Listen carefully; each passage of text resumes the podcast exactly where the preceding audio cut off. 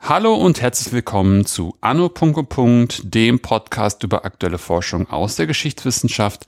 Mein Name ist Philipp Jansen und ich begrüße alle zur 80. Folge. In diesem Podcast ging es schon öfters über Schlachten und Eroberung, also um die Besetzung von Gebieten. Oft leben in diesen Gebieten Menschen, für die das Leben unter der Besatzung eine einschneidende Erfahrung war. Gut 200 Millionen Menschen lebten im Zweiten Weltkrieg unter der deutschen Besatzung und mussten unter ihr irgendwo zwischen Kollaboration und Widerstand einen Platz für sich finden. Darüber spreche ich heute mit Tatjana Tönsmeier. Hallo, Frau Tönsmeier. Hallo, Herr Jansen. Frau Tönsmeier, bevor wir ins Thema starten, können Sie sich einmal kurz selbst vorstellen? Ja, mein Name ist Tatjana Tönsmeier. Ich bin Professorin für neuere und neueste Geschichte an der Bergischen Universität Wuppertal ähm, und dort aktiv äh, in Forschung und Lehre und über das zentrale Forschungsthema der letzten, sagen wir, zehn Jahre, nämlich Besatzung und besetzte Gesellschaften, reden wir ja heute. Genau. Ähm, was mich mal interessiert, wie sind Sie damals, vor gut zehn Jahren, auf das Thema gekommen, über das wir heute sprechen? Ähm, ich glaube, man muss ein bisschen sozusagen sich die Situation angucken, als ähm, ich das entwickelt habe, auch mit Kollegen zusammen. Wir haben seit den 1990er Jahren mit der Öffnung der Archive im östlichen Europa äh, einen großen Aufschwung der ähm, Forschung zum Nationalsozialismus erlebt ähm, und haben dabei gerade in der deutschen Geschichtswissenschaft hat es eine große Konzentration auf die Täter gegeben. Und wenn man im Rückblick darauf guckt, dann hat man ein bisschen das Gefühl, als ob die Geschichtswissenschaft etwas nachgeholt habe, was ähm, die Rechtsprechung in den vielen Jahren seit dem Ende des Zweiten Weltkrieges bis sozusagen 89, 90 in die 90er Jahre hinein relativ wenig gemacht hat. Also diese juristische Aufarbeitung der NS-Verbrechen ist ähm, insgesamt eher zu kurz gekommen und hat lange sich bestenfalls schleppend entwickelt. Und die Geschichtswissenschaft ist gewissermaßen dann mit dem Öffnen der Archive im östlichen Europa und mit der Möglichkeit, an die Orte der Verbrechen gehen zu können, ähm, in gewisser Weise hat sie diese Rolle übernommen der Aufklärung. Jetzt nicht der juristischen, sondern jetzt der historischen Aufklärung und hat sich sehr, sehr stark damit beschäftigt, wer sind vor allem die Männer äh, gewesen, die vor allem in, im östlichen Europa die Verbrechen begangen haben, angeleitet haben, in Berlin geplant haben und vor Ort sozusagen durchgeführt haben, die wir mit dem Nationalsozialismus heute verbinden. Ähm, und das ist dann sozusagen die deutsche Tätergeschichtsschreibung geworden, nicht nur deutsch, aber doch sozusagen ähm, in großen Teilen deutsch. Und von da aus hat es sich weiterentwickelt zu fragen, was ist das eigentlich für eine Gesellschaft, aus der diese Täter kamen? Ähm, und als ich angefangen habe, ähm, das zu zu denken und zu forschen, was ich heute eben schon seit einigen Jahren tue, ähm, fand ich, dass nachdem wir jetzt so sehr viel mehr über die Täter wissen, die Frage stärker in auch die, den Blickpunkt einer deutschen Öffentlichkeit und einer deutschen Fachwissenschaft gehört. Was ist denn mit denen, die besetzt waren? Hm. Natürlich wissen wir viel über die Opfer und wir wissen sozusagen über Verbrechenskomplexe. Lange Zeit sind uns die Opfer aber eher als große Zahlen entgegengetreten. Ja, genau. Hm. ja?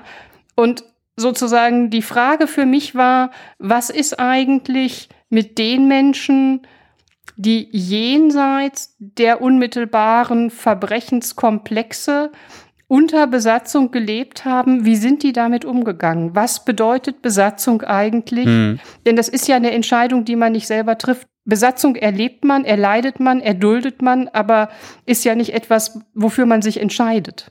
Ja, richtig. Es wird so aufoktroyiert und dann muss man irgendwie schauen, wie ich es ja auch eingangs gerade sagte, wie, wie verhält man sich und was, was braucht man, was, wie organisiert man das, ne?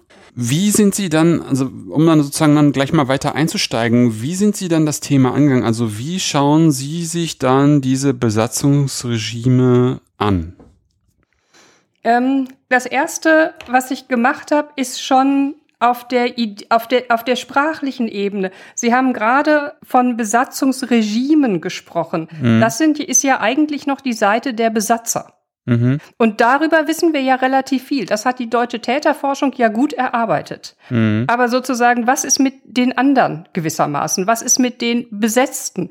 Wie gehen die damit um? Welche Logiken entwickeln die? Welche Herausforderungen haben die? Was bedeutet Besatzung für ähm, eben 230 Millionen Menschen auf dem Höhepunkt der deutschen Machtentfaltung zwischen Nordnorwegen und den griechischen Mittelmeerinseln und der französischen Atlantikküste und Gebieten tief im Inneren der Sowjetunion. Mhm. Und ein erstes Teilprojekt in diesem Rahmen von Besatzung ist dann, dass ich damals mit Peter Haslinger, dem Direktor des Herder-Instituts für historische Ostmitteleuropa-Forschung in Marburg, wir haben gesagt, gut, wenn wir so ein Thema nicht so sehr setzen wollen, sondern sozusagen es stärker für eine deutsche Öffentlichkeit für eine akademische Lehre, vielleicht aber auch für schulische Lehre anbieten wollen, dann müssen die Quellen her. Mhm. Ähm, und was wir gemacht haben, ist eine Quellenedition aufgesetzt als Forschungsprojekt, die gerade im letzten Jahr tatsächlich dann auch erschienen ist. Und um das zu machen, haben wir uns überlegt, was ist zentral an Besatzung? Welche Erfahrungen machen Besetzte? Und es gibt natürlich sozusagen eine ganze Reihe von Erfahrungen, aber zu den zentralen Erfahrungen gehören Mangel, und dann auch relativ schnell Hunger. Der Hunger prägt sich unterschiedlich aus, ähm, aber dieser Mangel ist überall in Europa da. Hm. Und das heißt, wir haben uns grundsätzlich überlegt, was sind zentrale Themen für einen Alltag unter Besatzung und haben unter denen, und es gibt natürlich weitere, also Gewalt wäre ein weiteres, Arbeit ist ein weiteres, Umgang mit deutscher Herrschaft ist ein weiteres, ich könnte noch eine ganze Reihe nennen, aber sozusagen dieses alltägliche und sehr unmittelbare ist der Mangel, weil mit dem Mangel ist man tagtäglich konfrontiert. Also etwas vereinfacht gesprochen, wenn es in den Geschäften keine Lebensmittel zu kaufen gibt, dann muss man muss man sozusagen mit diesem Mangel umgehen. Und deswegen ist Hunger und Mangel etwas, womit wir uns angefangen haben zu beschäftigen und dann tatsächlich ein großes europäisches Forschungsnetzwerk aufgebaut haben ähm, und im Verbund mit Kolleginnen und Kollegen aus all den Ländern, die mal Euro äh, deutsch besetzt waren, ähm, diese Quellenedition zu erstellen. Mhm. Aber dann lassen Sie uns doch gleich mal beim Mangel und beim Hunger bleiben. Das finde ich doch mal ganz interessant, wenn wir dann das auch mal exemplarisch mal kurz oder auch länger, länger einmal, einmal durchsprechen. Ähm, Mangel, das kann ja wirklich, wenn man jetzt mal kurz innehält, kann das ja wirklich alles sein. Wie muss man sich das einfach vorstellen, wie da die Besetzten ähm, im Alltag damit umgegangen sind, mit Mangel und Hunger? Ich glaube, das Erste, was man sich vergegenwärtigen muss, ist, wo kommt, kommen Mangel und Hunger her? Mhm. Das hat einerseits unmittelbar was mit, mit Krieg zu tun und mit Zerstörung von Landwirtschaft. Das sehen wir übrigens gerade auch in der Ukraine. Ja. Ähm, ja, aber also mit Zerstörung von Landwirtschaft, mit sozusagen Zerstörung von Distributionswegen, ähm, mit es fehlt an rollendem Material, mit denen man Dinge transportieren kann. Das sind die unmittelbaren kriegsbedingten Auslöser für Mangel und dann in der Folge gegebenenfalls Hunger. In den Jahren des Zweiten Weltkriegs kommt hinzu, dass wo immer man deutsche Herrschaft hat, eines der Ziele von deutscher Besatzungsherrschaft ist Ausbeutung. Und diese Ausbeutung betrifft zum Beispiel Belgien, aber sie betrifft natürlich auch ähm, die Sowjetunion. Also, und wieder sind wir bei der Ukraine und der sogenannten Kornkammer Europas. Das heißt, ähm, zu den kriegsbedingten Auslösern für Mangel und Hunger kommen Ausbeutung als nationalsozialistische, als Folge von oder als Ausdruck von nationalsozialistischer Besatzungspolitik. Und diese Ausbeutung und der Hunger, der daraus resultiert, hat unterschiedliche Auswirkungen. Zum Beispiel auf der, in der Ukraine, wo es eine explizite Hungerpolitik gibt, also Menschen an Hunger sterben sollen. Ähm, und er hat sozusagen Mangel als Konsequenz in West- und Nordeuropa. Das, was man, glaube ich, sagen muss, ist, dass mit Ausnahme von Dänemark es Mangel überall gegeben hat. Und auch in Dänemark wird die Versorgungslage schlechter. Also dieser Mangel ist eine europäische ähm, Gemeinsamkeit. Die Ausprägungen sind unterschiedlich, aber die Tatsache, der Mangel als solcher ist eine europäische Gemeinsamkeit. Und das, glaube ich, ist was, was man zunächst einmal festhalten sollte. Jetzt haben Sie ja danach gefragt, was machen denn Menschen, mhm. wenn Mangel herrscht? Wie gehen die damit um? Ähm, und wir haben dann in dieser Quellenedition, ähm, also im Englischen, wir haben nach Coping Strategies gesucht, also genau das, wonach sie fragen. Und diese Coping Strategies sind ziemlich vielfältiger Natur. Ähm, also es fängt damit an, dass Beeren gesammelt werden, ähm, um Tee zu her herzustellen. Es fängt damit, also geht weiter, dass sozusagen Früchte konserviert werden. Ähm, also sozusagen alles, was man heute vielleicht äh, im weitesten Sinne von Selbstversorgung ähm, ansprechen würde. Mhm. Das hat aber auch, das geht aber weiter, dass zum Beispiel, also aus Belgien gibt es ähm, ähm, Fotos auch zum Teil aus den Niederlanden, wo Parkanlagen umgegraben werden, damit man da Kartoffeln anbauen kann. Und das ist sozusagen schon eine Dimension, die wesentlich größer ist und man sieht sozusagen, dass dieser Mangel stark ist. Hinzu kommen dann solche Sachen wie Schwarzmarkt. Schwarzmarkt ist ein Phänomen, was es in ganz Europa gibt. Mhm. Und das muss man auch sagen, Schwarzmarkt ist verboten. Ja, ja deswegen stimmt. heißt das Ding Schwarzmarkt. Ja. Das heißt, um diesem Mangel zu entgehen, machen sich Menschen strafbar. Ähm, und die, das Ausmaß dessen, wie stark sie verfolgt werden für mhm. Kaufen auf dem Schwarzmarkt, ist in Frankreich, im besetzten Frankreich, ein anderes als im besetzten Belarus. Ähm, darauf kommen wir vielleicht noch mal gleich, aber sozusagen das, was ich hier schon sagen will: Viele dieser Strategien zu überleben werden kriminalisiert durch entweder deutsche Besatzungsbehörden oder auch durch einheimische ähm, Verwaltungen, die quasi unter, auf der Ebene unter den Besatzungsbehörden mhm. zu tun haben. Wenn man über sozusagen Strategien des Umgangs mit dem Mangel ähm, spricht, natürlich wird an allen Ecken und Enden gespart. Ähm, es gibt aber auch, und auch solche ähm, Beispiele haben wir in unseren, in unserer Quellenedition gesammelt. Also was ich extrem eindrücklich finde, ähm, ist, sind Schulaufsätze aus Frankreich, aus der also südfranzösischen äh, ländlichen Region der Ort. Und Schulkinder schreiben darüber, was sie schon mal gegessen haben. Mhm. Und da sind ziemlich unappetitliche Dinge dabei. Frösche, Schnecken, ähm, Schlangen, ein Dachs, ein Falke, Fuchs etc. Mhm. Ja, ich finde, also man muss das kontrastieren oder sollte das kontrastieren. Wir haben in Deutschland relativ lange, so lange wie die Generation der, der Männer, die als Soldaten im Krieg waren, noch gelebt hat und dann in der unmittelbaren Erinnerung daran, dann ist in einer deutschen Erinnerung Leben wie Gott in Frankreich. Ja, den richtig, deutschen Soldaten richtig. in Frankreich ging's gut. Stimmt, genau. Und was hieß das für die Franzosen?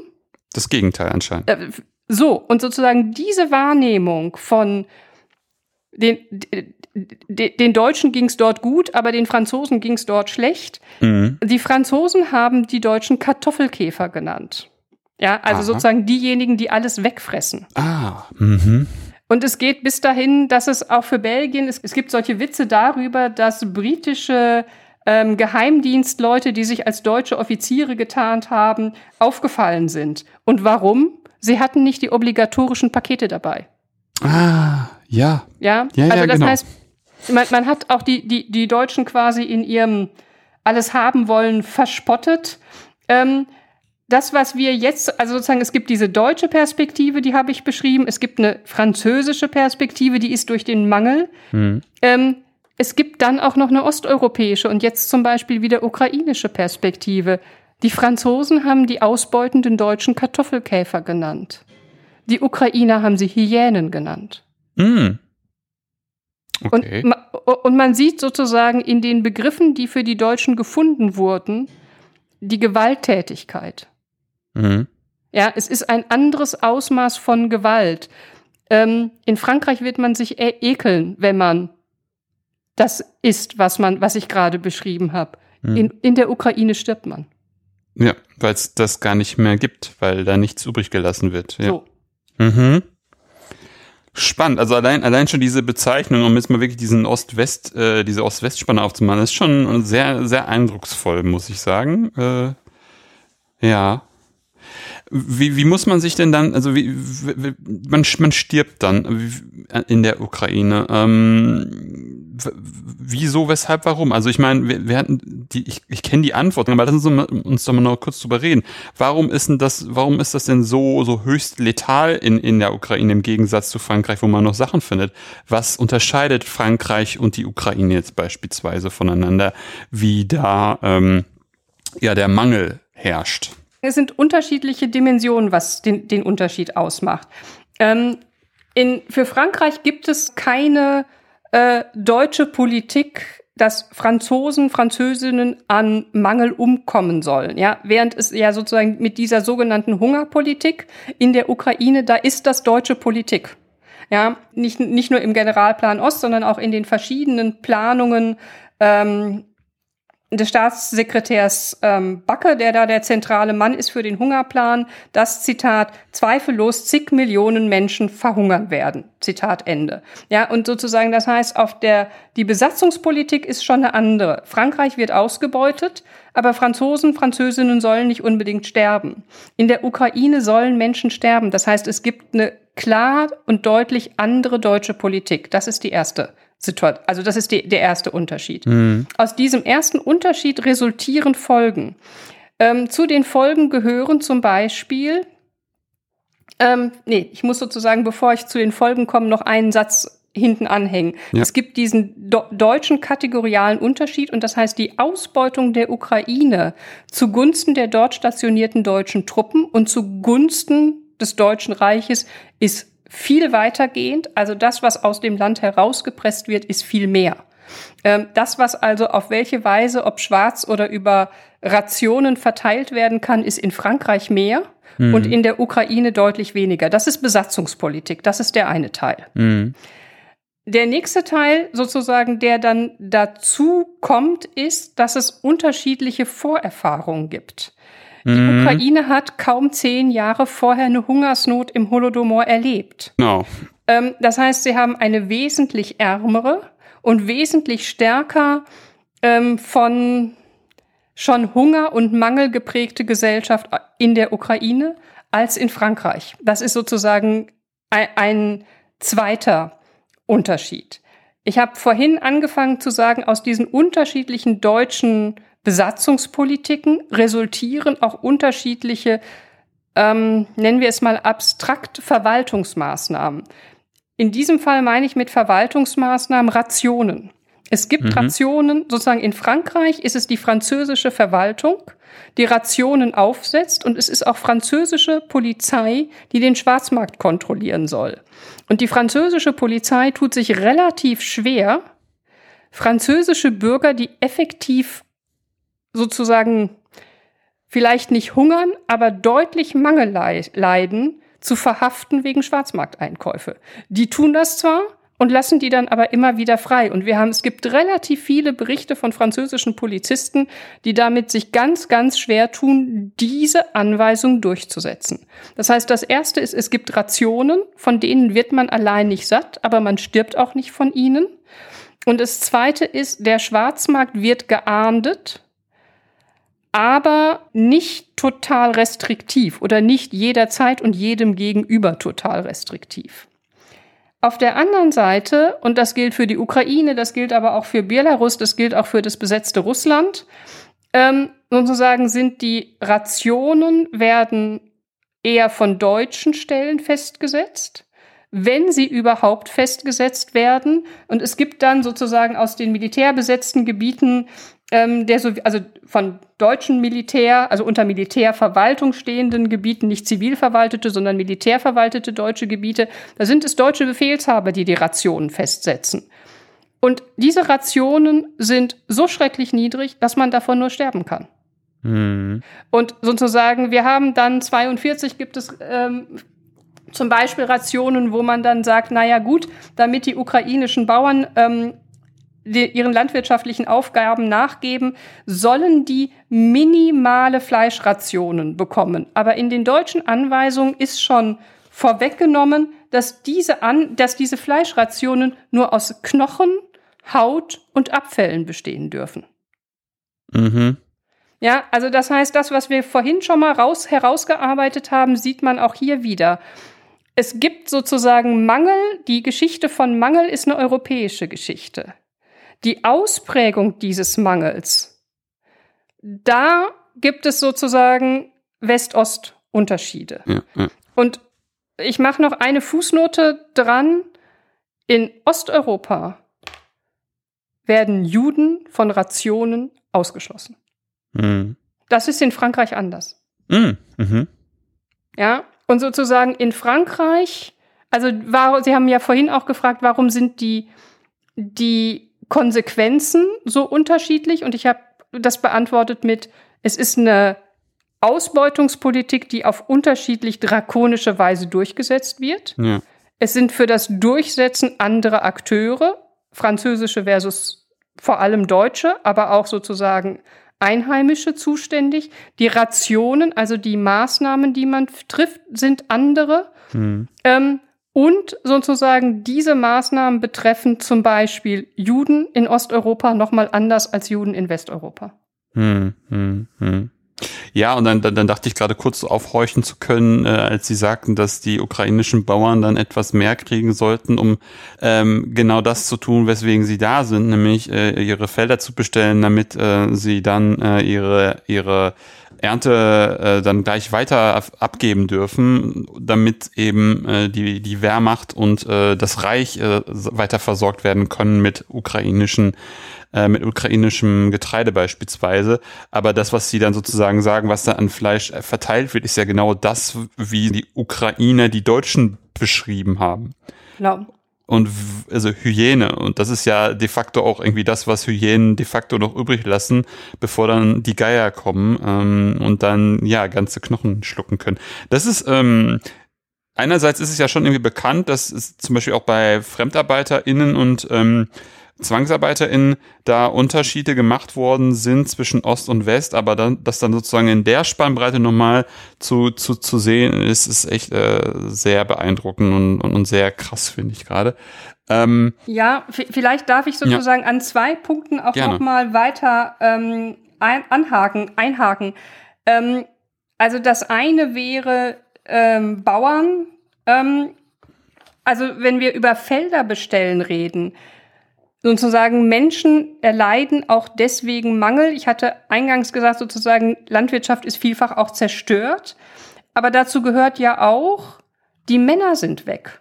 Ja. Also wie, wie sieht Landwirtschaft in den späten 30ern und 40er Jahren aus? Sie ist natürlich sozusagen ähm, me mechanisiert, hm. ähm, aber ähm, braucht immer noch sehr viel mehr quasi Körperkraft und Einsatz von Körperkraft ähm, als viele andere Bereiche.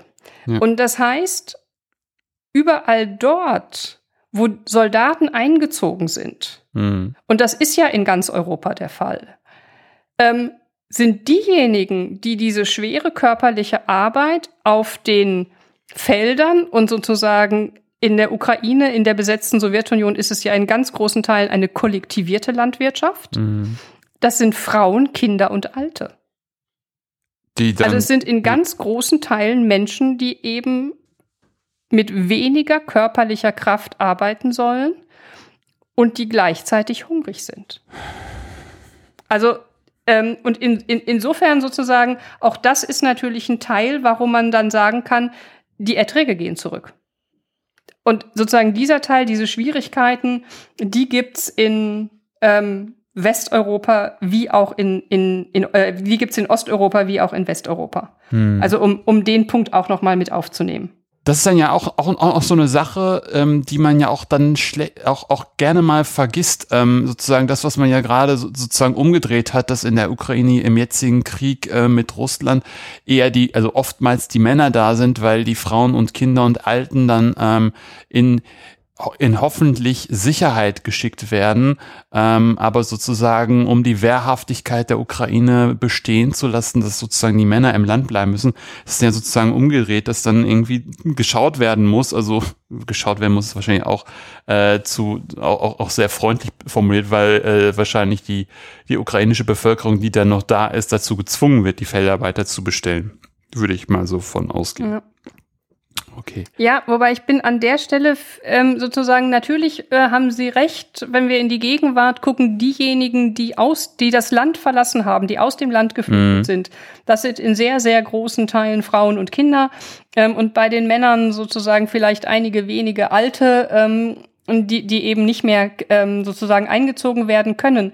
Mhm. Aber wenn man sich's anguckt, wer ist in den umkämpften Gebieten? Denn ja. sozusagen auch Mariupol ist ja nicht leer oder Odessa nee. ist ja nicht leer oder Kharkiv. Mhm. Dann sind natürlich diejenigen, die in den U-Bahnen zum Beispiel, in den U-Bahn-Stationen Schutz suchen, mhm. auch Frauen und Kinder und Alte. Also sozusagen diese Trennung aus kämpfende Männer die an den Fronten sind oder, jetzt bin ich im, beim Zweiten Weltkrieg, die an den Fronten stehen, die in Kriegsgefangenschaft sind, die gefallen sind, die vermisst sind und die Frauen, die sozusagen vielleicht ähm, innerhalb des Landes geflohen sind oder aber tatsächlich auch an dem Ort gewesen sind. Also aus der, das, was wir für die, für den Zweiten Weltkrieg beobachten, beobachten wir in Variation, aber auch für heute. Es geht, Krieg bedeutet Familientrennung. Und viele von diesen Trennungen sind, also wenn die Männer fallen oder sozusagen Frauen und Kinder und Alte zu Tode kommen bei den Angriffen oder durch Hunger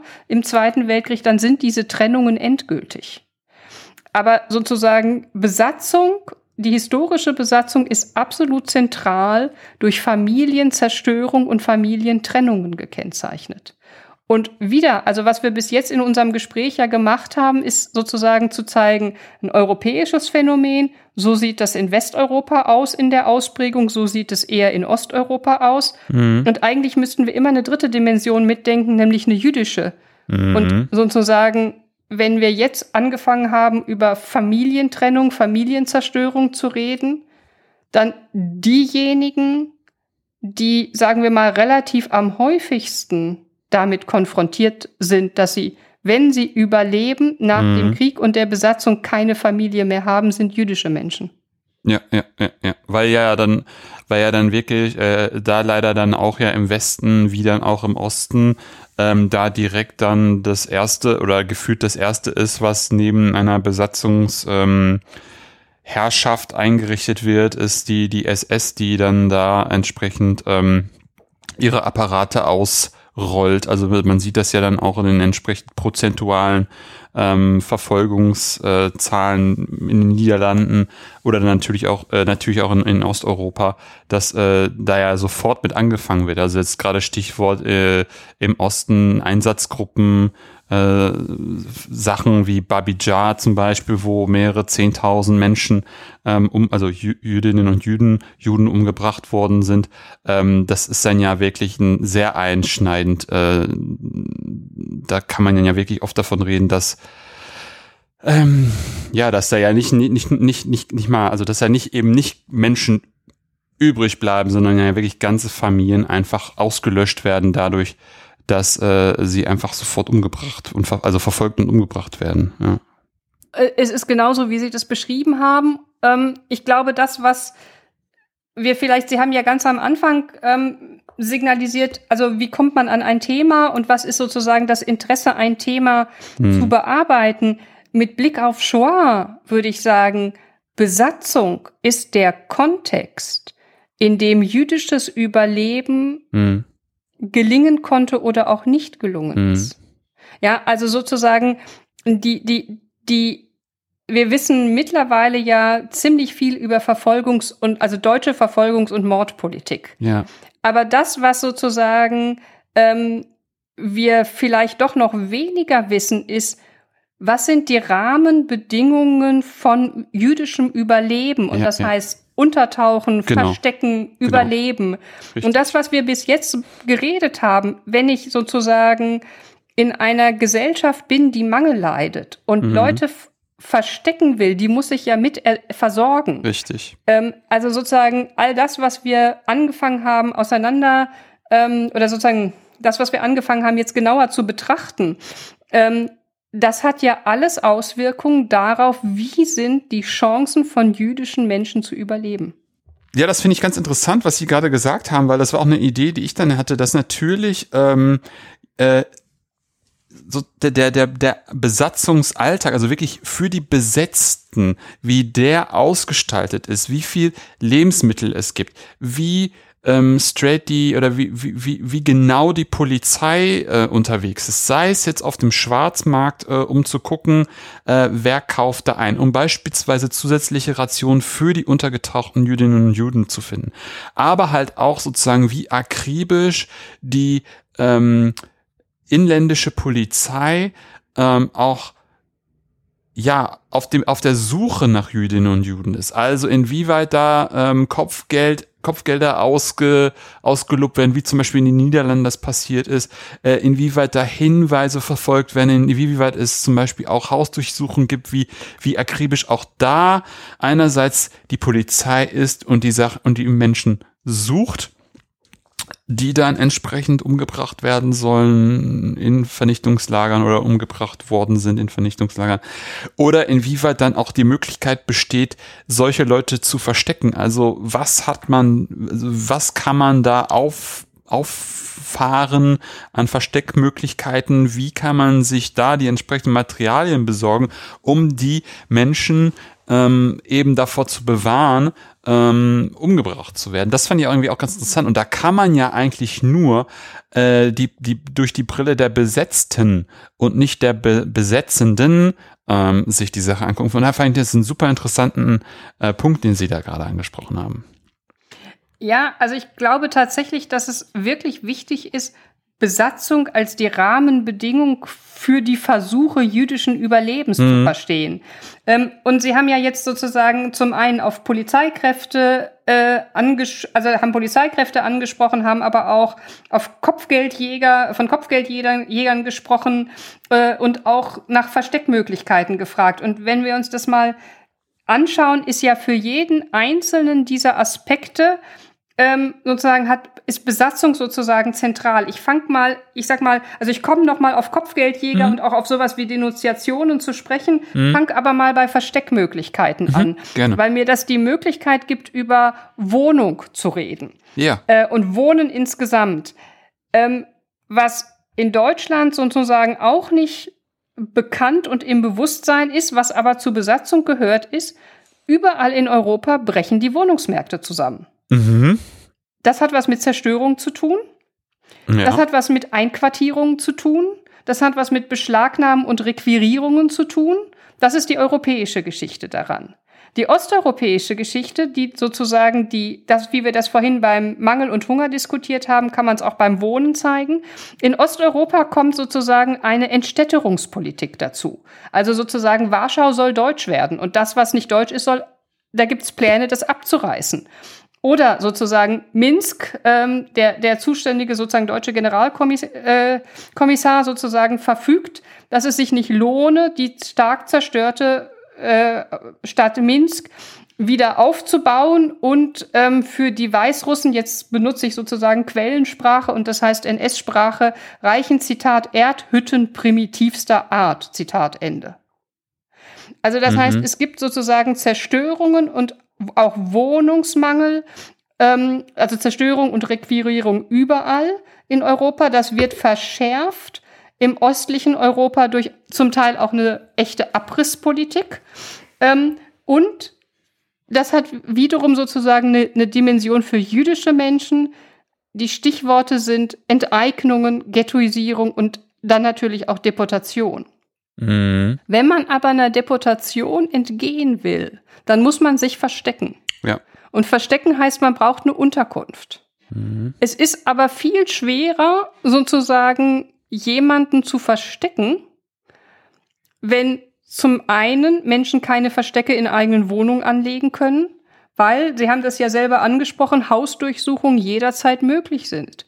Unter Besatzung haben Polizeikräfte immer Zutritt. Mhm. Also das heißt sozusagen, Hausdurchsuchung mag nicht jeder jederzeit erlebt haben, aber sie waren immer eine Option, mit der man kalkulieren muss. Ähm, und das heißt, jemanden in den eigenen vier Wänden zu verstecken, ist eine gefährliche Angelegenheit. Ja. Ähm, und das führt dazu, dass sozusagen, wir haben ja darüber gesprochen, ähm, Besatzung als Kontext von jüdischen Überlebensversuchen. Das führt dazu, dass das sozusagen bestimmte Optionen zu überleben wesentlich schwieriger sind. Denn wenn sie ähm, sozusagen dazu gibt's relativ gute, gute Forschung zu ähm, dem damaligen Ostpolen beziehungsweise westlich, heute westliche Gebiete ähm, de, der Ukraine. Wenn sie Menschen nicht in den eigenen vier Wänden verstecken können oder das nur, sehr, nur wenige tun, weil das wirklich sehr gefährlich ist, dann müssen sie sogenannte Bunker bauen. Darüber gibt's Forschung und dann ist wieder erkennbar, wenn wer sich in einem Bunker versteckt hat, braucht Menschen, die die Versteckten mit Lebensmitteln versorgen. Ja, also sozusagen Besatzung greift an ganz vielen Stellen in die Chancen von Überlebensmöglichkeiten von jüdischen Menschen ein. Und dazu gehört auch, Sie haben das, dieses Stichwort Kopfgeldjäger, mhm. dazu gibt's ja Forschung zu den Niederlanden zum Beispiel. Genau. Ähm, aber also Kopfgeldjäger sind ja eine Variation zum Thema Denunzieren. Ähm, und sozusagen für nicht geringe Teile Osteuropas ist die typische Bezahlung von Denunzianten sind mhm. Lebensmittelpakete. Ja, hätte ich mich jetzt auch gewundert, wenn das Geld gewesen wäre, ja. ja. Ja, das ist dann auch irgendwie ganz interessant. Äh, auch, auch, auch allein sozusagen die Währung, mit der dann Denunziation vergütet wird, dass das dann auch einfach so ist, dass einfach da, wo, wo man, wo, wo es zum Beispiel so wie Schwarzmärkte gibt, Frankreich, Niederlande beispielsweise, fällt mir jetzt so direkt dann ein, äh, dass da dann irgendwie das Geld als, ähm, als, als, als, als Vergütung ähm, angelegt wird und in der Ukraine, wo einfach alles aus dem Land gezogen wird, eine Hungerpolitik gefahren wird, ähm, dass da dann wirklich äh, mit Essen, mit Lebensmitteln bezahlt wird, um dann sozusagen dieses Weiterleben irgendwie zu garantieren, was natürlich auch eine ziemlich perfide äh, Geschichte ist, weil äh, wer möchte schon an Hunger sterben? Ne? Also da, da, das ist dann auch eine, eine ziemlich gemeine Geschichte, sag ich mal, äh, da dann das zu katalysieren, dass dann Leute verraten werden, um sein eigenes Überleben zu garantieren, wenn denn die Möglichkeit besteht. Ja, also ich glaube, sowas gibt es ähm, oder hat es gegeben. Ähm, ich, ich würde versuchen, mal von diesem Punkt aus ähm, so, ne, so ein etwas größeres Bild zu malen. Und dieses mhm. etwas größere Bild ähm, heißt, sozusagen, Besatzung greift, jetzt wissenschaftlich gesprochen, in Normalitätsverhältnisse von Besetzten ein. Ähm, und dieses Eingreifen in Normalitätsverhältnisse heißt, Dinge, die vorher selbstverständlich sind, sind es möglicherweise unter Besatzung nicht. Ähm, und sozusagen sowas wie Vertrauen und Misstrauen muss neu arrangiert werden. Und Menschen müssen damit umgehen, dass sozusagen alltägliche Routinen, wir hatten das ja mit den Versorgungen, alltägliche Routinen nicht mehr greifen. Und sozusagen in dieser Vielzahl von ähm, Herausforderungen in dieser Vielzahl von worauf Menschen reagieren müssen, ähm, sozusagen ist es für sie wichtig, sich mit den Gegebenheiten zu arrangieren. Und das hat außerordentlich vielfältige Formen. Und sozusagen ich will jetzt nicht sozusagen sowas, also ein Argument entwickeln, dass unter Notbedingungen ist Denunziation akzeptabel. Das ist natürlich sozusagen Nein. moralisch völlig absurd, absurde Position, die habe ich auch nicht. Ja. Aber wenn ich mir angucke, als Historikerin, wie verhalten sich Menschen ja. in sozusagen Verhältnissen, die unserer Alltäglichkeit nicht mehr entsprechen, dann kann ich beobachten, dass es sozusagen auch Moral verhandelt wird. Genau. Und sozusagen all diese Diskussionen um Schwarzmarkt in allen besetzten Gesellschaften sind alles Moralverhandlungen. Ja. Ja.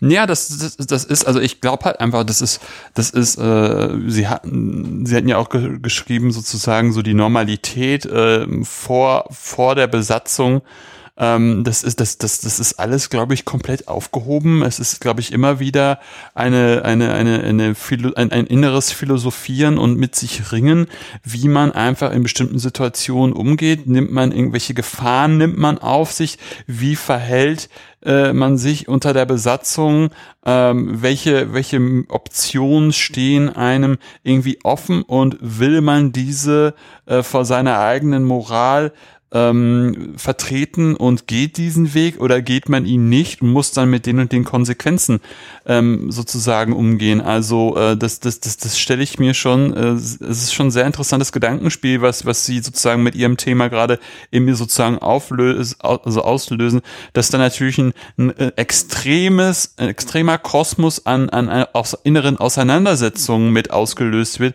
wenn man unter einer Besatzung leben muss ähm, und ja, sich neu arrangieren, seine Position einfach finden muss.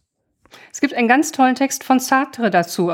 Ähm, der ist in der unmittelbaren Nachkriegszeit, also noch im Sommer 1945 geschrieben und der genau über diese moralischen Dilemmata reflektiert. Hm. Und der also sinngemäß auch davon spricht, ähm, dass man eigentlich sozusagen keine Chance hat, auch vor sich selber ähm, damit umzugehen. Und ähm, sozusagen zu den Beispielen gehört auch, was mache ich ähm, alleine und Sartre ist nicht der einzige. Es gibt auch andere, ähm, also in dem Sinne, Texte haben wir dann ja für solche Fragen oft eher von Intellektuellen, aber sicher findet sich das auch in Tagebüchern, die darüber reflektieren.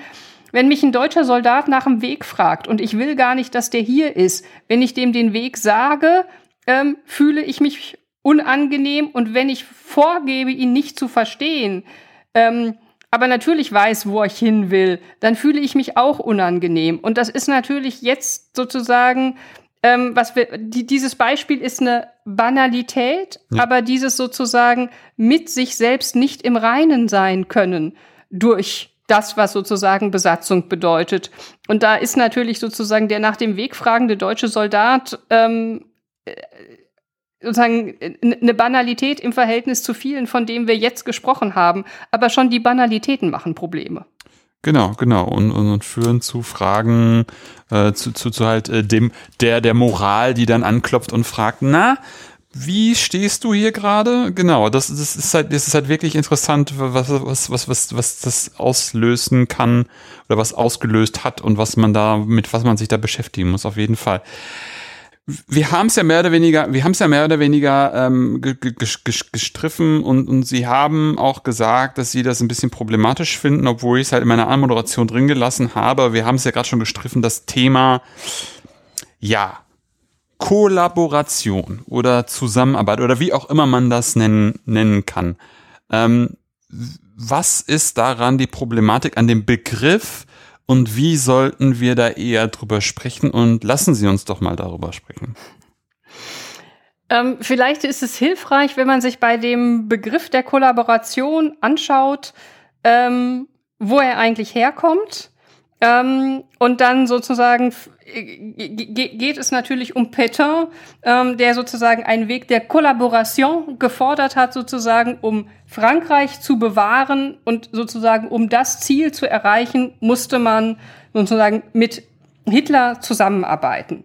Und sozusagen schon zeitgenössisch und aus dieser zeitgenössischen Diskussion dann übergehend auch in die Geschichtswissenschaft ist der Begriff der Kollaboration einerseits ein moralischer Begriff und andererseits ein rechtlicher Begriff. Und dieser moralische Begriff, also ob, ob man sozusagen an, an, an Frankreich denkt, ob man an jemanden wie Wittgrund Quiesling, ähm, sozusagen, also in einer älteren Sprache ist ja noch ein Quiesling zu sein, äh, synonym mit ein Kollaborateur und ein Verräter zu sein. Das heißt, die Nationalhistoriografien der ehemals besetzten Länder haben diejenigen, die mit den Deutschen zusammengearbeitet haben, ähm, sowohl moralisch als Verräter beschrieben. Ähm, und Sie haben das ja in Ihrer Anmoderation, haben Sie ja auch sozusagen das Gegensatzpaar aufgemacht. Die eine, nach den Nationalhistoriografien, kleine Gruppe, das sind die Kollaborateure gewesen. Und die anderen, das sind die Guten und die sind im Widerstand. Mhm. Äh, und das heißt, Sie haben ähm, auch in den Historiografien, gerade in den Nachkriegsjahren in Westeuropa und dann, dann irgendwann eben auch in Osteuropa, ähm, also sozusagen mit dem Fall des Eisernen Vorhangs, sie haben die, die, diese Narrative von Kollaboration und Widerstand ähm, und sozusagen die im Widerstand sind die Helden und sind die Guten und die, die kollaborieren, das sind die Verräter. Ähm, und entsprechend sind ja auch die, also das ist das moralisch verwerfliche Handeln und das ist das juristisch ähm, zu ahndende Handeln. Also Quiesling ist hingerichtet worden, um ein, ein Beispiel zu machen. Und viele sozusagen ähm, sozusagen die, die einen sind, sind hingerichtet worden oder wenn wir nochmal bei den Niederlanden sind, also die, die der nationalsozialistischen Bewegung, ähm, also den niederländischen Faschisten angehört haben, mhm. viele davon standen vor Gericht, ähm, viele davon sozusagen haben, sind inhaftiert worden, haben ähm, Einkommens- äh, oder sind zum Teil enteignet worden, haben ihre bürgerlichen Ehrenrechte verloren. Ähm, sehr viele darunter übrigens sind Frauen gewesen. Ähm, das kennen wir nicht nur sozusagen aus Frankreich, dieses Scheren der Haare, um die sogenannte Kollabor äh, horizontale Kollaboration, also Verhältnisse mit deutschen Soldaten vor allem ähm, zu brandmarken. Das hat es auch in den Niederlanden, auch in Belgien gegeben. Ähm, und das heißt, hier sind aus den Gesellschaften heraus moralische und juristische Urteile gefällt worden. Ähm, und als moralischer und juristischer Begriff ist der Begriff der Kollaboration in die Geschichtswissenschaft gekommen. Für die Geschichtswissenschaft würde ich sagen, ist der Begriff aber historisch, also ist er problematisch, weil als Historikerin das, was ich versuche zu verstehen, ist doch, warum handeln Menschen, wie sie handeln wollen? Wie, mhm. Warum handeln Menschen, wie sie gehandelt haben? Und dann, wenn ich sozusagen über jemanden, der in einer Besatzungsverwaltung gearbeitet hat, sage, das ist ein Kollaborateur oder auch das ist eine Kollaborateurin, dann weiß ich doch schon deren Handl Handlungsmotivation. Das ist nämlich Verrat. Mhm. Das heißt, das ist ein Begriff, von dem ich sagen würde, der verstellt mir den Zugang und den Blick auf das, was ich eigentlich wissen will, weil er ein Ergebnis schon vorher liefert und dieses Ergebnis ist juristisch und moralisch, aber nicht historisch. Mhm. Ich würde sozusagen, und das ist, um gleich sozusagen dem vorzubauen, das heißt nicht, ähm, dass man nicht moralisch bewerten kann. Aber ich finde, als Historikerin muss ich erstmal forschen und dann werten. Ja, ja, das, das, das verstehe ich auch. Fand ich aber auch nochmal ganz wichtig, dass, dass, man, dass sie das nochmal klar machen, weil das ja auch einfach die Frage ist, ähm, Polizei zum Beispiel, jetzt, ich kenne es nur für die Niederlande, die auch in einem enormen Dilemma steckten, ähm, oder auch, ähm, dass in den Niederlanden ja in Anführungszeichen nur die Königin äh, geflohen ist, aber die komplette Verwaltung ähm, dann in den Niederlanden geblieben ist und dann ja auch auf Geheiß der Königin mit ähm, ja mit der, mit den Deutschen zusammengearbeitet hat, um äh, gefühlt oder in der Idee, um da dann nochmal einen Finger drauf zu haben, was dann passiert und was nicht passiert. Also so dieses äh, typische Sand im Getriebe oder Sand ins Getriebe steuern. Das, das ist ja auch, wenn man denn das Wort kollaborieren oder Kollaborateur dann da an bringen würde, wäre ja sofort von vornherein klar, die haben mit den Deutschen zusammengearbeitet, aber dass sozusagen, dass dahinter ja eine Idee steckte oder auch, auch, auch gefühlt eine, eine, eine Anweisung der Königin, ähm, da zu bleiben und diese Zusammenarbeit einzugehen, dass äh, das dahinter steckte, das wird natürlich dann so ein bisschen verschränkt oder halt auch ein bisschen ver vernebelt. Ja, und sozusagen, also die, die Herausforderung, also wenn wir über die Niederlande sprechen, ähm, dann ist, verbindet sich das ja mit der, also nicht nur in den Niederlanden, aber dort eben auch mit der sogenannten, also mit der Theorie des sogenannten kleineren Übels. Es ist immer noch sozusagen das kleinere Übel, wenn anständige niederländische äh, Polizisten und Bürgermeister und andere Verwaltungsbeamte sozusagen mit den Deutschen ähm, zusammenarbeiten, das kann Schaden ähm, verhindern. Und sozusagen in den Niederlanden ist ja eben gerade die Angst gewesen, dass wenn die, ich sag mal, einheimischen eigenen im Sinne von demokratischen ähm, Funktionsträger ihre Aufgaben in Protest aufgeben, dass dann sozusagen NSB-Männer auf die Positionen kommen. Und das sehen wir ja auch. Also Peter Romain zum Beispiel, die Studien gibt's ja seit vielen Jahren ähm, dazu sozusagen, dass im Verlauf der Besatzungsjahre immer mehr Männer mit, wenn nicht expliziter NSB-Mitgliedschaft, also Nationalsozialisten niederländischer Couleur, auf die Position kommen, dann sind das häufig Personen, die sozusagen in den niederländischen Kolonien vorher waren, die ein weniger demokratisch, stärker rassistisches Weltbild hatten, etc. Das Problem ist bloß, in dem Moment, wo man Deportationen durchsetzen muss. Was ist da noch das kleinere Übel? Mhm. Genau. Ja, also sozusagen die, diese Logik, die gibt's ja auch in anderen Ländern. Ja, also sozusagen man, die, die Vorstellung, man könnte ver Schlimmeres verhindern, steckt da, dahinter. Ähm, und man könnte für die eigene Bevölkerung, also immer wieder sozusagen, das, das kennen wir auch aus der Literatur, dann doch höhere Rationen durchsetzen oder äh, Zwangsmaßnahmen reduzieren. Aber spätestens am Ende des Krieges, wenn wir auf, nach Westeuropa gucken, wenn es Geiselerschießungen gibt, was ist dann das kleinere Übel? Ja, und das heißt, also ich glaube, der Punkt ist, wir heute wissen, wie die Geschichte ausgegangen ist. Mhm.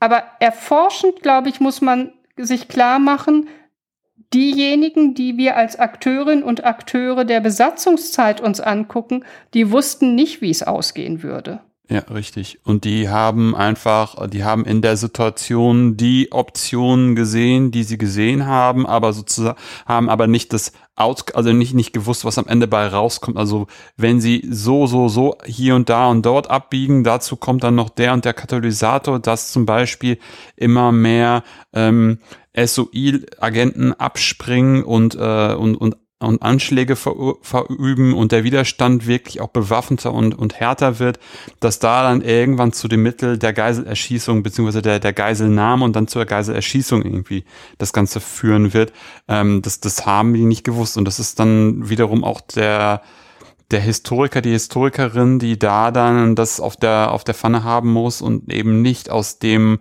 was hat man am Ende, was wusste man oder was sozusagen aus dem, was man jetzt weiß, jetzt, jetzt weiß, wie es am Ende geworden ist, ähm, die Sache bewertet bzw. analysiert, sondern auch klar macht, was für Optionen es zur Zeit der, der, der des Entschlusses ähm, gegeben hat und warum sich die Menschen so und so entschieden haben. Das finde ich viel interessanter, um auch zu verstehen, wie dann ein Polizist oder ein Ministerialangestellter oder auch ein, ein ehemaliger Minister oder parlamentarischer oder, oder Staatssekretär sich äh, entschieden hat zu bleiben und nicht doch über irgendeine Fluchtroute seinen Weg nach London gesucht hat. Ja, und ich glaube sozusagen, wenn wir nochmal mit einem etwas höheren Flughöhe, äh, aus einer etwas höheren Flughöhe draufschauen, dann ist es, glaube ich, auch wichtig zu sagen, die moralischen Dilemmata der Zeit, die können wir nachträglich nicht auflösen, die können wir nur beschreiben. Ja, ja, genau. Ich würde das vielleicht noch mal, also weil der Blick nach Osteuropa funktioniert ja fast immer als Zuspitzung. Ja. Ähm, und ich würde noch mal, ähm, also weil es Studien von Tanja Penta dazu gibt, also dem damal, also Ukraine, Ostukraine, damaliges Stalino, heutiges äh, Donetsk, also Donbass. Ähm, und sozusagen, die guckt sich an, die Stadtverwaltung von, also des damaligen Stalino. Und das eine, was man sieht, und das sieht man nicht nur dort, das sieht man in vielen Städten äh, insgesamt in Osteuropa, aber überall im besetzten Europa, Zahlen in den Verwaltungen steigen. Mhm. Die Deutschen kontrollieren so viel und so absurd ähm, dass sie mehr Personal brauchen. Also deutsche Besatzungsherrschaft geht mit einem Wahnsinnsanwachsen von bürokratischen Aufgaben einher. Das heißt, die Deutschen sorgen dafür, dass in den Stadtverwaltungen zum Beispiel mehr Menschen arbeiten. Mhm. Und sozusagen Beispiel Stalino ist deswegen interessant. Das ist erstens Mangelversorgung, eine Arbeit in der Stadtverwaltung, sorgt dafür, dass man Rationen bekommt, dass man ein Minimum an Lebensmittel bekommt. Man kann übrigens drinnen arbeiten. Man mhm. hat eine gewisse Chance, im Winter nicht weniger zu frieren oder nicht zu frieren. Und man hat eine gewisse Chance, nicht zur Zwangsarbeit ins Reich verschleppt zu werden. Das ist sozusagen, warum das Menschen die überhaupt nicht vorhaben, jemanden zu, also sozusagen das eigene Land oder sowas zu verraten im Sinne der Kollabora des Kollaborationsvorwurfs, mhm. warum das für eine individuelle Lebensentscheidung Sinn machen kann. Es sind aber diese Stadtverwaltungen, die zum Beispiel nachgucken, ähm, also erheben die Listen der jüdischen Bevölkerung, die, die, die sozusagen ähm, dann in Listen zusammenstellen für Menschen, die deportiert werden, die Geisel auswählen, die in den Arbeitsämtern die Kontingente, die ins Reich zur Arbeit geschickt werden, zusammenstellen. Das heißt, Besatzung zu, zu, zum Kern von Besatzung gehört, Menschen in unauflösbare Situationen zu bringen. Mhm. Und sozusagen, ähm, deswegen finde ich dieses Kollaboration und Widerstand lässt, ist eine Formulierung, die, die sozusagen säuberlich nach Schwarz und Weiß unterscheidet. Genau. Aber Besatzung ist etwas, was, also natürlich würden wir uns alle sehr viel mehr Helden wünschen. Und natürlich hat es Heldinnen und Helden gegeben. Ähm, aber Besatzung macht mit Menschen, also greift in ihre Normalitätsverhältnisse ein und lässt sozusagen relativ wenig von übrig von dem, was wir vorher unter Friedensbedingungen als klar und deutlich Ja, Nein, Schwarz, Weiß sortiert haben. Mhm. Mhm. Finde ich, finde ich, finde ich eine gute Zusammenfassung. Finde ich, finde ich, eine, finde ich eine gute Zusammenfassung. Also das, das trifft es wirklich auf den Punkt und macht nochmal einfach die Dramatik klar, dass einfach mit dem Beginn der Besatzung ähm, alles, was vorher war, ein Ende hat. In ganz vielen unterschiedlichen ähm, Schichten und Perspektiven und ähm, dass es eben nicht sein kann, um jetzt nochmal an die Anmoderation zu knüpfen, es ist nicht dieses Schwarz und Weiß, sondern eben das, was ich auch gesagt habe, irgendwo dazwischen muss man sich verorten und zwar bei jeder einzelnen Fragestellung und ist sie noch so banal aufs Neue. Also, so, also wirklich von dem Punkt, sage ich dem deutschen Soldaten jetzt, wo der Weg dort und dorthin ist, bis zu der Frage, ähm, denunziere ich jetzt den und den Menschen, um beispielsweise Geld für den Schwarzmarkt zu kriegen oder noch banaler in Osteuropa Lebensmittel zu kriegen, ähm, oder gehe ich da irgendwie noch weiter und bleibe als Polizist da, tauche nicht unter und hoffe so ähm, Schlimmeres vermeiden zu können. Ähm, dass, dass, dass der Eingriff einfach im Besatzungsalltag enorm krass einfach ist und sehr, sehr tiefgreifend ist und ähm, man eigentlich daraus nicht, nicht ohne Dilemmata rauskommen kann. Ja, und ich würde mir erlauben, ähm, einen Bogen zu schlagen, dann doch, also wir haben bis jetzt, und es hat mir auch sehr gut gefallen, sozusagen ganz stark historisch gedacht. Ähm, und ich würde doch noch mal ähm, mir erlauben, einen Bogen in die Gegenwart zu, ja. zu, zu schlagen. Machen Sie. Weil ich finde ganz wichtig, ähm, sozusagen, dass die Art und Weise, wie in einer öffentlichen Debatte über die Ukraine geredet wird, dass die historisch informiert ist. Denn das, was wir jetzt hier in unserem Podcast besprochen haben, ähm, und was natürlich, wir haben ja sozusagen Beispiele aus vielen Ländern. Wir haben über die Niederlande, wir haben über Belarus. Wir hätten wahrscheinlich noch viel mehr über Polen sprechen sollen, was ähm, sozusagen, aber viele von den Punkten, über die wir hier geredet haben, gelten eben auch für Polen. Wir haben über Frankreich gesprochen ähm, und wir hätten sozusagen, wir haben am Anfang über Belgien gesprochen. Ähm, und ähm, das heißt, wir haben über europäische Phänomene gesprochen und haben danach gefragt, West und Ost und jüdisch spezifisch. Mhm. Ähm, das ist aber vieles von dem, worüber wir jetzt reden, ist in der nationalen Perspektive in den jeweiligen Ländern den Menschen bewusst. Das ist sozusagen in Deutschland wenig bekannt, weil man sich in Deutschland sozusagen eben mit deutscher Tätergeschichte beschäftigt hat. Mhm. Ähm, und ich glaube, es ist ganz wichtig, wenn wir fragen, wie ist eigentlich eine deutsche Debatte über Ukraine? Mhm ja. sich klar zu machen, dass das, worüber wir jetzt geredet haben, Menschen in der Ukraine und die, die sehr alt sind, leben ja noch. Sozusagen, die wissen einerseits sozusagen um, um, um unsere bundesdeutsche Debatte, wo also mit einem offenen Brief, äh, jetzt kürzlich sozusagen von Alice Schwarzer und anderen, ähm, und sagen gegen Waffenlieferungen und sozusagen nicht noch mehr Opfer in der Zivilbevölkerung und vor allen Dingen kein dritter Weltkrieg. Damit fängt es ja eigentlich an, das Risiko Ähm, was sozusagen vor dem gewarnt wird, ist eine Eskalation des Krieges und ist ein dritter Weltkrieg. Also wir wollen nicht hineingezogen werden, so lese ich den Brief. Und deswegen soll die Ukraine nach einem Kompromiss mit Russland suchen. Das heißt, das wird Leuten gesagt, die um diese Erfahrung, diese historischen Erfahrungen, über die wir jetzt lange gesprochen haben, mhm. die darum wissen. Und das finde ich wirklich fatal. Ich finde, natürlich kann man dieser Meinung sein, das ist in einer Demokratie möglich, aber ich finde es wirklich für eine allgemeine Diskussion ganz wichtig, ähm, dass wir die Diskussion über den Krieg in die Ukraine und was sozusagen, wenn es diesen Waffenstillstand gäbe, was unter den Rahmenbedingungen, wie wir sie gegenwärtig haben, wie sieht der denn aus? Mhm.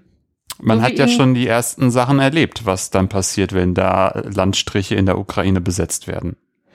Da, da, wir haben Bucha erlebt, sozusagen. Mhm. Wir haben Menschenrechtsverletzungen, wir haben Morde, wir haben Vergewaltigungen, wir haben ähm, das, worüber wir, glaube ich, eher wenig wissen, ähm, was aber sozusagen stattfindet. Wir haben Deportation.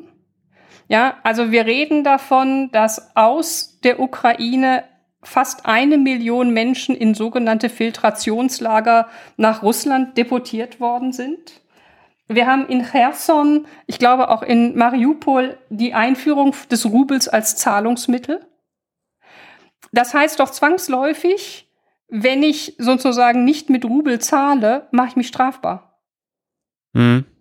Ja, also sozusagen äh, in Städten, die zerstört sind, wo die Lebensmittelversorgung katastrophal sind, ähm, sozusagen soll es nun darum gehen, sich versorgen zu dürfen nur mit Rubel. Also es ist die bevorstehende Kriminalisierung von Überleben, was da passiert. Ähm, und das sind ja Menschen, die Erfahrung mit Besatzung haben, und zwar auch mit Deutscher. Und es, mhm. ich würde mir doch sehr wünschen, dass diese deutsche Debatte informier historisch informiert wäre. Ja, ja, ja, auf jeden Fall, weil das ist jetzt schon sehr bizarr, wie Sie es gerade auch auf den Punkt gebracht haben, dass ähm, das sozusagen aus der aus der eigenen Täterperspektive ohne dem, dem Mitdenken der der der der des Erleb der Besetzungs der Besatzungserfahrung, die ja im besten Fall oder im schlimmsten Fall auch noch über die über die Generation tradiert wird, ähnlich wie ja auch der Sieg über Nazi-Deutschland auch immer weiter tradiert wird in den, in den Familien in der ehemaligen Sowjetunion, dass sicherlich auch die Erfahrung weiter tradiert, weiter erzählt wird und, so, und dadurch dann eine, ein, ein, ein Konsens da herrscht, dass, das, oder ein, ein, eine, wie sagt man, eine Erinnerung daran herrscht, wie unter, unter der Besatzung äh, gelebt werden musste oder auch, und auch gestorben wurde. Und dass da natürlich es sehr bizarr klingt, wenn die Täter wenn aus dem Täterland dann äh, so ein Brief kommt, der einfach, ja, sehr komisch, sehr einfach, sehr geschichtsvergessen ist. Sehr, sehr, sehr geschichtsvergessen. Ähm, und ähm, ich würde, also sozusagen, für, für die Ukraine ist es offensichtlich, ähm, aber ich glaube sozusagen nicht zu wissen, was Besatzung bedeutet hat. Mhm. Ähm, und wir haben das ja am Anfang unseres Gesprächs auf den Punkt gebracht, ja, für die deutschen Soldaten leben wie Gott in Frankreich, aus französischer Perspektive Kartoffelkäfer, aus ukrainischer Perspektive Hyänen. Ähm, also dieses Nicht-Wissen, was Besatzung mit Besetzten gemacht hat. Ja. Das finde ich wirklich, das muss ich glaube ich leider so hart sagen, das finde ich echt ein deutsches Defizit. Ja, ja, ich will auch nicht sozusagen grundsätzlich sagen, keiner weiß es und natürlich hat die Forschung was gemacht und ähm, so, aber ich finde, das gehört stärker reflektiert in Erinnerungskultur und ich bin wirklich dankbar, dass es jetzt ein entsprechendes Zentrum Besatzungsverbrechen auch geben soll und ähm, ähm, Claudia Roth äh, als zuständige ähm, Ministerin hat es ja nun auch kürzlich sozusagen den Realisierungsvorschlag vorgestellt. Und ich finde es wirklich erinnerungspolitisch enorm wichtig. Am Beispiel der Ukraine wird es mehr als nur offensichtlich. Mhm. Ähm, aber es ist, glaube ich, also eine Grund, von grundsätzlicher Bedeutung, dass klarer wird, was macht Besatzung mit Menschen? Und ja. was hat sie historisch unter was haben Menschen historisch unter deutscher Besatzung erlebt? Mhm. ja, ja. Das ist, glaube ich, also das ist jetzt wirklich ein, ein, ein sehr gutes Stichwort, was auch nochmal, nochmal vielleicht am Ende sehr, sehr deutlich macht, was für Auswirkungen das hat, wenn man dem Ganzen diesen moralischen Begriff Kollaboration überhilft, das sozusagen in Anführungszeichen einmal, einmal klärt, äh, Leute entsprechend verurteilt, wie Anton Mussert oder auch Arthur Seis-Inquart, die in den Niederlanden ja. beschäftigt waren und weitere, ähm, aber dann so, dann darüber den Mantel des Schweigens legt und äh, das ähm, Narrativ spinnt. Wir hatten ein paar wenige Kollaborateure, denen haben wir die Haare geschnitten oder sie äh, nach einem erfolgten Urteil ähm, bestraft, im Zweifelsfall mit dem Leben.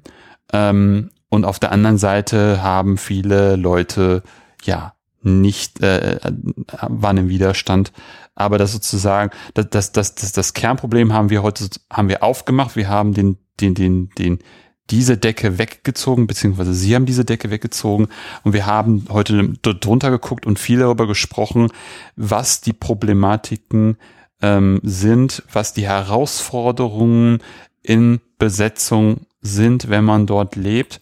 Ähm, das war auf jeden Fall sehr, sehr, sehr, sehr, sehr spannend und auch der Gegenwartsbezug, den fand ich sehr, sehr gut. Frau Tünzmer, was könnten Sie denn der Hörerinnenschaft empfehlen, wenn sie sich hier und da nochmal einlesen will? Was haben Sie dazu verfasst, was Sie sagen können? Ich selber habe verfasst sozusagen über, also habe geschrieben über Hungerökonomien ähm, da geht's um, ist ein Beitrag, wo es um den Umgang mit Mangelversorgung im besetzten Europa in den Jahren des Zweiten Weltkriegs geht. Also etwas, worüber wir ja jetzt viel gesprochen haben. Mhm. Ähm, diejenigen, die gerne Quellen lesen möchten und sozusagen tatsächlich mal wissen wollen, wie sahen deutsche Anweisungen zum Beispiel in Polen aus, wie sahen Strategien ähm, des Versuchens zu überleben auf den Kanalinseln, denn auch die waren besetzt aus, äh, wie hat man sich in Griechenland um hungernde Kinder gekümmert und äh, viele weitere Beispiele. Wer, wer sozusagen in Quellen gucken möchte, wir haben ja mit ähm, unter anderem Peter Haslinger und mehreren weiteren Kolleginnen und Kollegen, unter anderem Stefan Martens und Irina Scherbakova und dem leider nicht mehr lebenden Wojciech Borodjej, ähm, diese zweibändige Quellenedition herausgebracht. Die hat den Titel Fighting Hunger, Dealing with Shortage.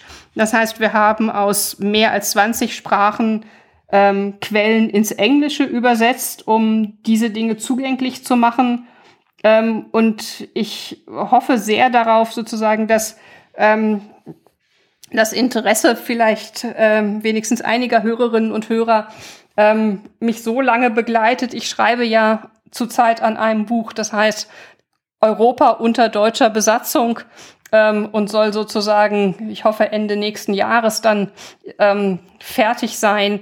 Ähm, und wer dann sich diese europäische Geschichte von Besatzung noch mal genauer angucken will, ähm, könnte da dann auch nachlesen.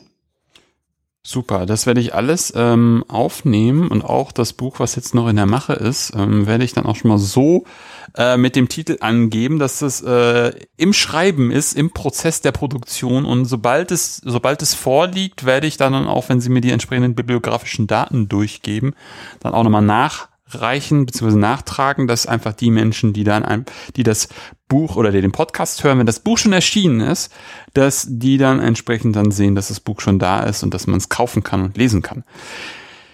Ja, Frau Tönsmeyer, letzter Punkt auf meiner Agenda für heute noch. Hätten Sie auch noch eine Gastempfehlung für mich? Ja, ähm, ich hätte vielleicht, wenn ich darf, sogar zwei. Sehr gut. Ähm, und, und würde Ihnen zum einen die Kollegin Maria Wulesitzer empfehlen, die einen Schwerpunkt in der jüdischen Geschichte im ehemaligen Jugoslawien, vor allen Dingen auch Kroatien hat ähm, und sozusagen auch eine also ich glaube, Historikerinnen sind quasi immer äh, ExpertInnen für Komplexität, äh, aber dieses ehemalige Jugoslawien ist ohnehin komplex und da, glaube ich, ist sie jemand, die ähm, äh, viel Kluges zu sagen hat. Und eine weitere Kollegin, die ebenfalls viel Kluges zu sagen hat, aber weil wir heute viel über, also vielleicht so rum, weil wir heute über West- und Osteuropa gesprochen haben, habe ich auch eine West- und eine Osteuropa, ein West- und ein Osteuropa-Vorschlag. Und die zweite Kollegin wäre Heike Vitas, ähm, die über humanitäre NGOs, über die Hilfsorganisation CARE gearbeitet hat, aber auch eine an Fragen der Geschichte der europäischen Integration sehr stark äh, interessiert sind. Und vor allen Dingen wären das meine beiden Empfehlungen für mögliche weitere Gästinnen. Super, vielen, vielen Dank dafür. Das klingt beides sehr, sehr interessant. Und ja, hoffe ich, dass die beiden auch Lust haben, äh, mit mir zu sprechen über ihre Themen. Ähm, an dieser Stelle nochmal vielen herzlichen Dank, Frau Tönsmeier, für dieses interessante Gespräch über einen Bereich, der, glaube ich, noch, noch ziemlich un unterforscht ist. Deswegen so, so schön, dass Sie darüber gerade schreiben und jetzt die letzten zehn Jahre dazu auch geforscht haben. Herzlichen Dank dafür. Ich danke Ihnen sehr herzlich. Ja, und das war es für heute auch bei Anno. Wenn es euch gefallen hat, empfehlt den Podcast gerne weiter. Ihr könnt ihn übrigens über Spotify, iTunes oder eine Podcast-App eurer Wahl abonnieren und hören. Wenn ihr mich auch unterstützen wollt, findet ihr auf der Webseite einen Spendenbutton zu PayPal. Wenn ihr selber forscht und über euer Projekt sprechen wollt, kontaktiert mich einfach per Mail oder Twitter. Ansonsten hören wir uns bald wieder. In diesem Sinne, auf bald und tschüss.